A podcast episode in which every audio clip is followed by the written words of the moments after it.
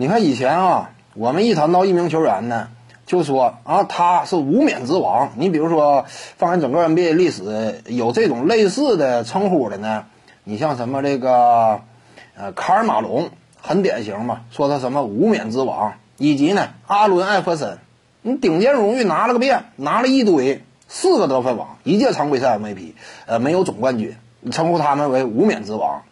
那么你要说目前啊。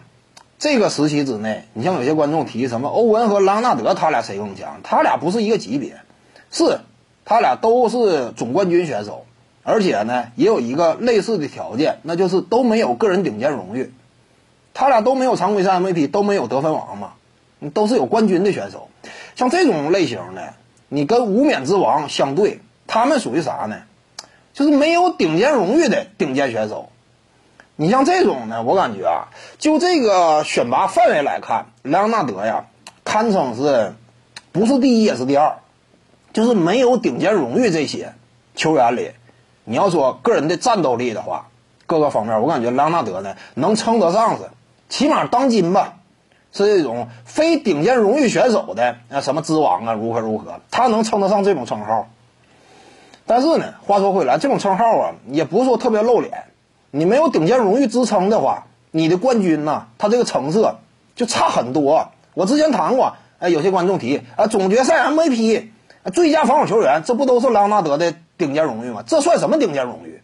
我之前说过，顶尖荣誉常规赛 MVP 以及得分王，这类比于足球领域当中，那就是金球金靴，这是真正顶尖荣誉，衡量你整体价值的，贯穿一整个赛季啊。你呃，这样一种漫长时间框架之下的综合发挥，很客观，有说服力。所以说，总决赛 MVP 和这个最佳防守球员，我之前谈过，他属于什么呢？最佳防守球员呢，排在第一阵容、第二阵容之后，因为跟前两个阵容比，肯定还是差。你像戈贝尔啊，之前那拿最佳防守球员那赛季，他也进不了全明星嘛，就是类似的这样一种荣誉层次。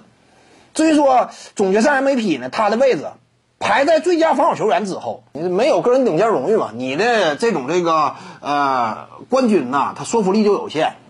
你不要以为什么拿麦考跟他比呀，拿什么伊戈达拉跟他比是对莱昂纳德不尊重如何？人家为什么叫角色球员？人家为什么啊被球迷认为呢？他们这个冠军含金量一般，因为他们没有顶尖荣誉，他才是角色球员。麦考要是拿过常规赛得分王，他还是角色球员吗？他那几个冠军，那整体含金量立刻上一个层次，对不对？你同样道理，莱昂纳德，你没有顶尖荣誉，你就是说服力差，这玩意儿也是接下来需要追求，要不然不行，立不住。各位观众要是有兴趣呢，可以搜索徐静宇微信公众号，咱们一块儿聊体育，中南体育独到见解就是语说体育，欢迎各位光临指导。